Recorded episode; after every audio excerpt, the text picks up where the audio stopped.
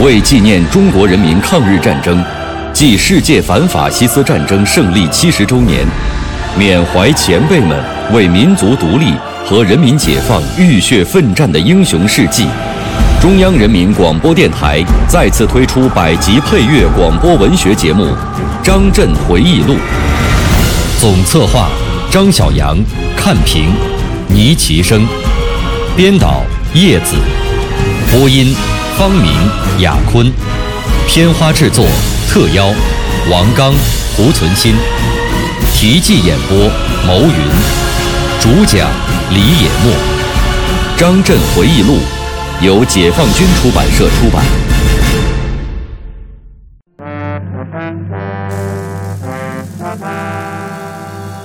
积极防御本身就不只是一个防御，防御中有进攻。既然是积极防御，本身就包括持久作战。战争肯定是持久的，我们同入侵之敌作战，一定要搞持久作战。中国有这个条件，我们要立足于以弱胜强，以劣势装备战胜现代化装备，以持久战消耗敌人。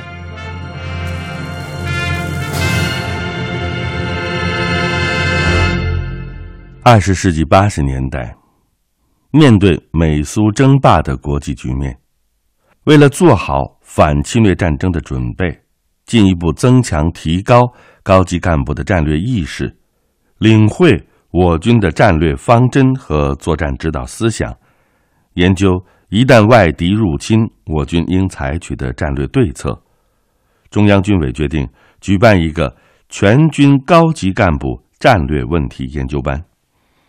这个主意是叶帅提出来的，具体的筹备工作由总参来承担。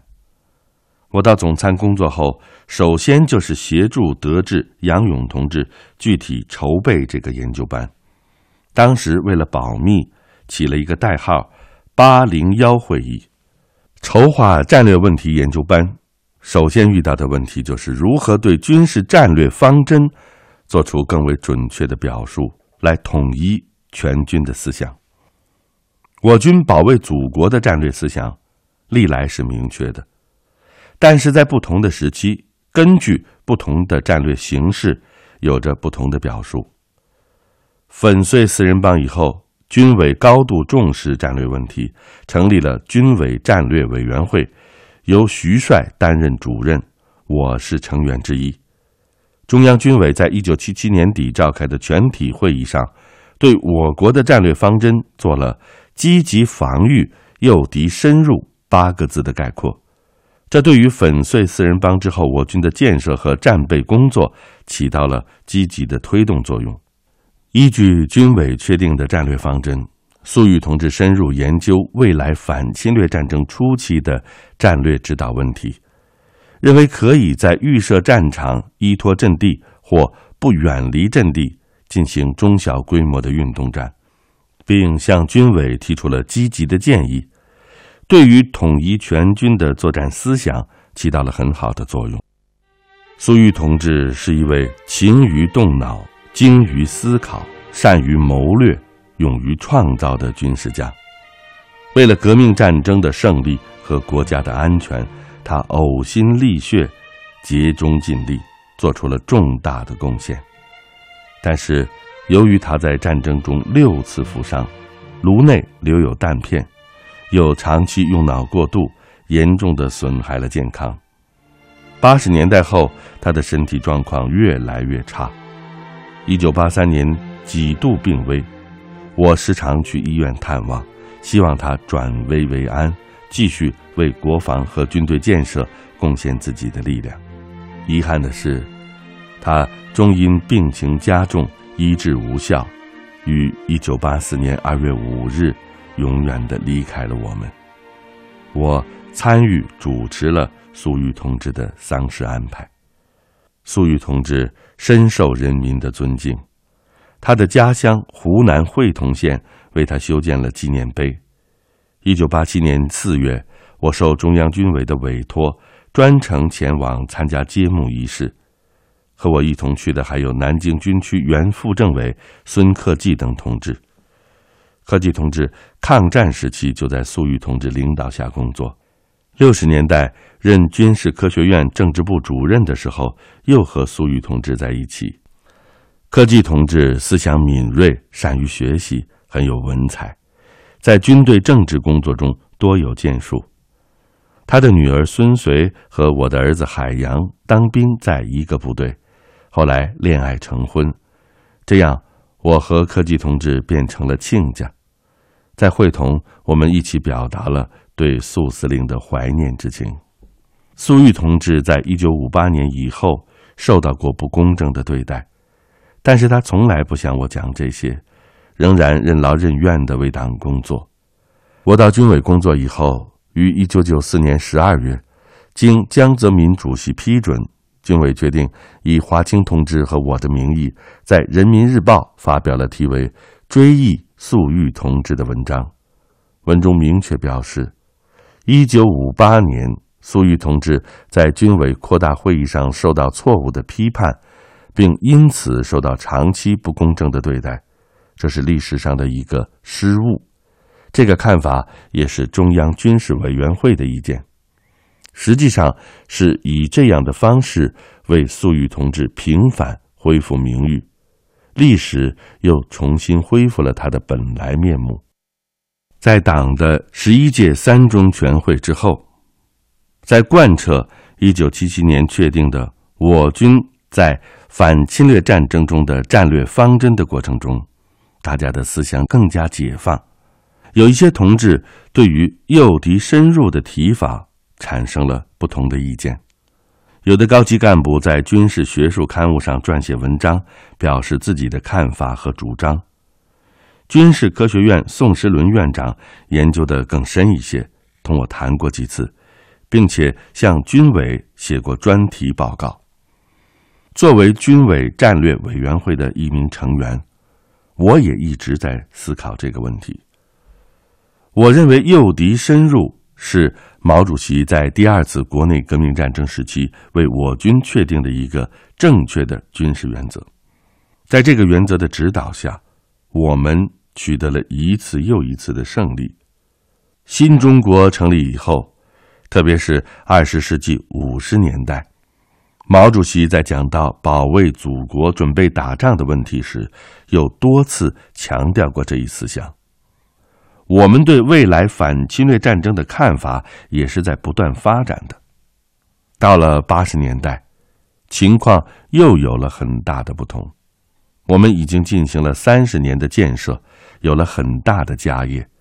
如果外敌大规模入侵，一开始就把侵略军放进来，可能会使后方来不及做好充分准备，容易引起混乱，在政治上对我不利，而且。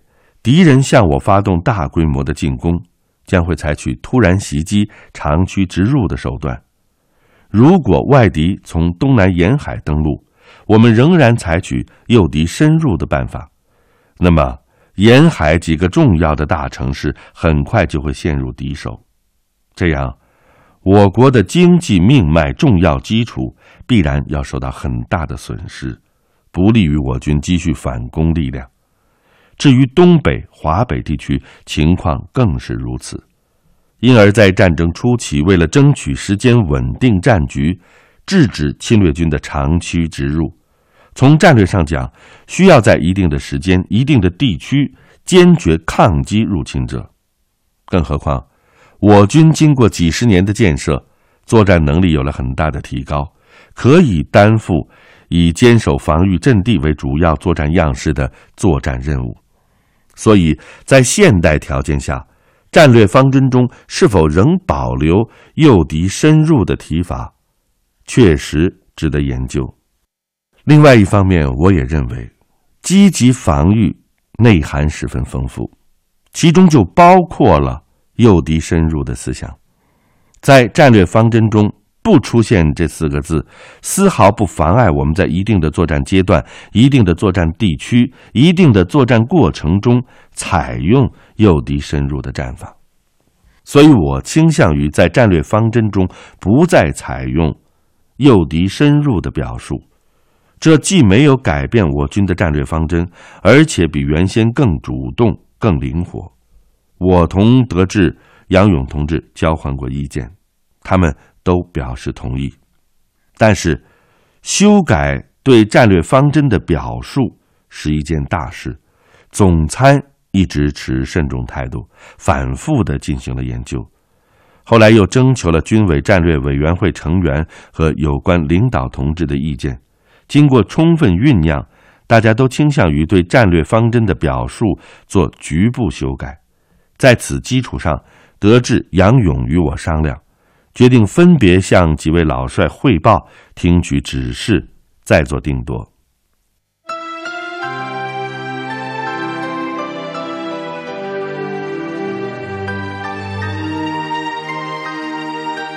一位重返参谋岗位的将军的回忆。一幅努力开创院校建设的蓝图，到中流击水，浪遏飞舟。他在改革军事训练中指挥若定。我是王刚，我是蒲存昕，您正在收听的是《张震回忆录》第十章，在总参谋部，题记演播：牟云，主讲人李野墨。九月六日，德智同志首先向聂帅做了汇报。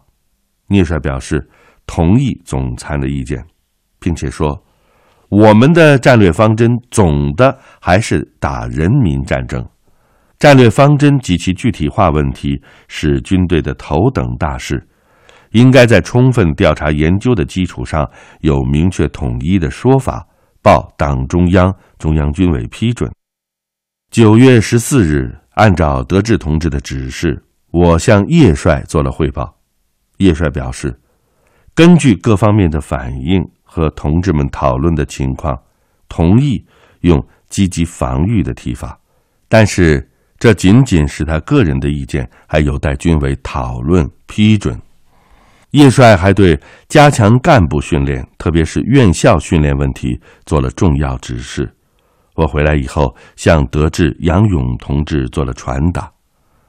九月二十日，德智、杨勇和我一起向徐帅汇报，徐帅也同意对战略方针的表述做适当调整。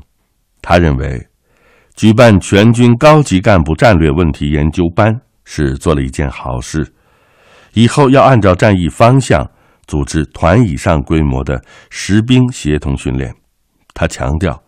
要坚持毛主席的人民战争思想，不管武器怎么发展，不管什么情况，战争的性质还是人民战争，还是正规军、地方军、游击队三位一体。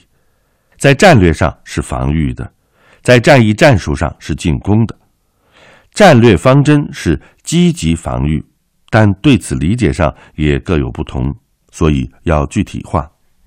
徐帅还联系历史，具体说明第二次世界大战时，苏军守列宁格勒、斯大林格勒和莫斯科；朝鲜战争时，我们守三八线，还不是都守住了吗？因此，在北京军区方向，我们要构筑工事，坚决顶住入侵之敌的进攻，不能搞诱敌深入。在北京和各个重要方向。要构筑纵深梯次配备的坚固工事，迟滞敌人的进攻，消耗敌人的有生力量，使他们每进攻一个地方，每前进一步，都要付出巨大的代价，而我们则可以争取时间。敌人就怕这个，因为他们拼人力是拼不过我们的。关于联合作战问题，平时就要编好，打起仗来临时编不行。应该搞响定，搞实兵演习，打好基础。九月三十日，我们将上述情况当面向小平同志做了报告和请示，他明确肯定了我们的意见，并表示要在八零幺会议上讲话。小平同志和三位老帅的指示，不但是八零幺会议的指导方针，也是新时期总的战略指导思想。这样。统一战略方针的表述问题得到了比较好的解决。筹备八零幺会议之初，我就考虑，研究军事战略方针不能泛泛而谈，要在统一全军高级干部思想的基础上，各军兵种、总部有关部门和军事科学院还要结合自己的任务，深入研究贯彻的意见，并且要把这方面的研究成果拿到会上交流，使得大家都能受益。这一想法得到了德智。杨勇同志的支持，也取得了军委的批准。于是，我们决定请有关方面负责同志到会讲课，重点研究战争初期军兵种的运用。各有关单位领受任务以后，十分认真，一遍遍地组织研究、准备资料，反复修改，进行试讲。有的还确定由军事主官登台去讲。为了增强讲课效果。我同会议领导小组成员总政严金生副主任、总后李元副部长一起，从六月二十一日到七月十九日，集中听取了十五个单位和部门的同志试讲。试讲的时候，我请军委顾问李达和总参谋部顾问孙毅参加。两位老同志德高望重，有着丰富的作战经验和训练经验。他们不顾高龄，不避酷暑，和我们一起听试讲，提出了很多好的建议。九月十七日至十月十六日，八零幺会议在北京召开。出席会议的有中央军委、三总部、各大军区、各军兵种、国防科委、国防工办、军事科学院和军事政治后勤三大学院的主要领导同志，共百余人。会议的第一阶段是学习领会毛主席的战略思想，分析国际形势的发展趋势，研究我军如何以劣势装备战胜优势装备的敌人。在学习的基础上，转入第二阶段，由各军兵种总参有关部门讲课，共讲了十五课，对与会同志了解各军兵种的建设情况。树立合成军队的思想，研究解决诸军兵种协同作战的问题，起到了较好的作用。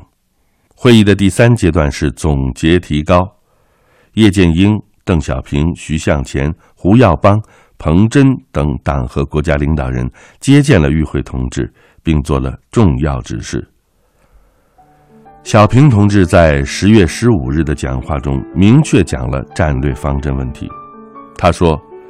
我赞成，就是积极防御四个字。积极防御本身就不只是一个防御，防御中有进攻。既然是积极防御，本身就包括持久作战。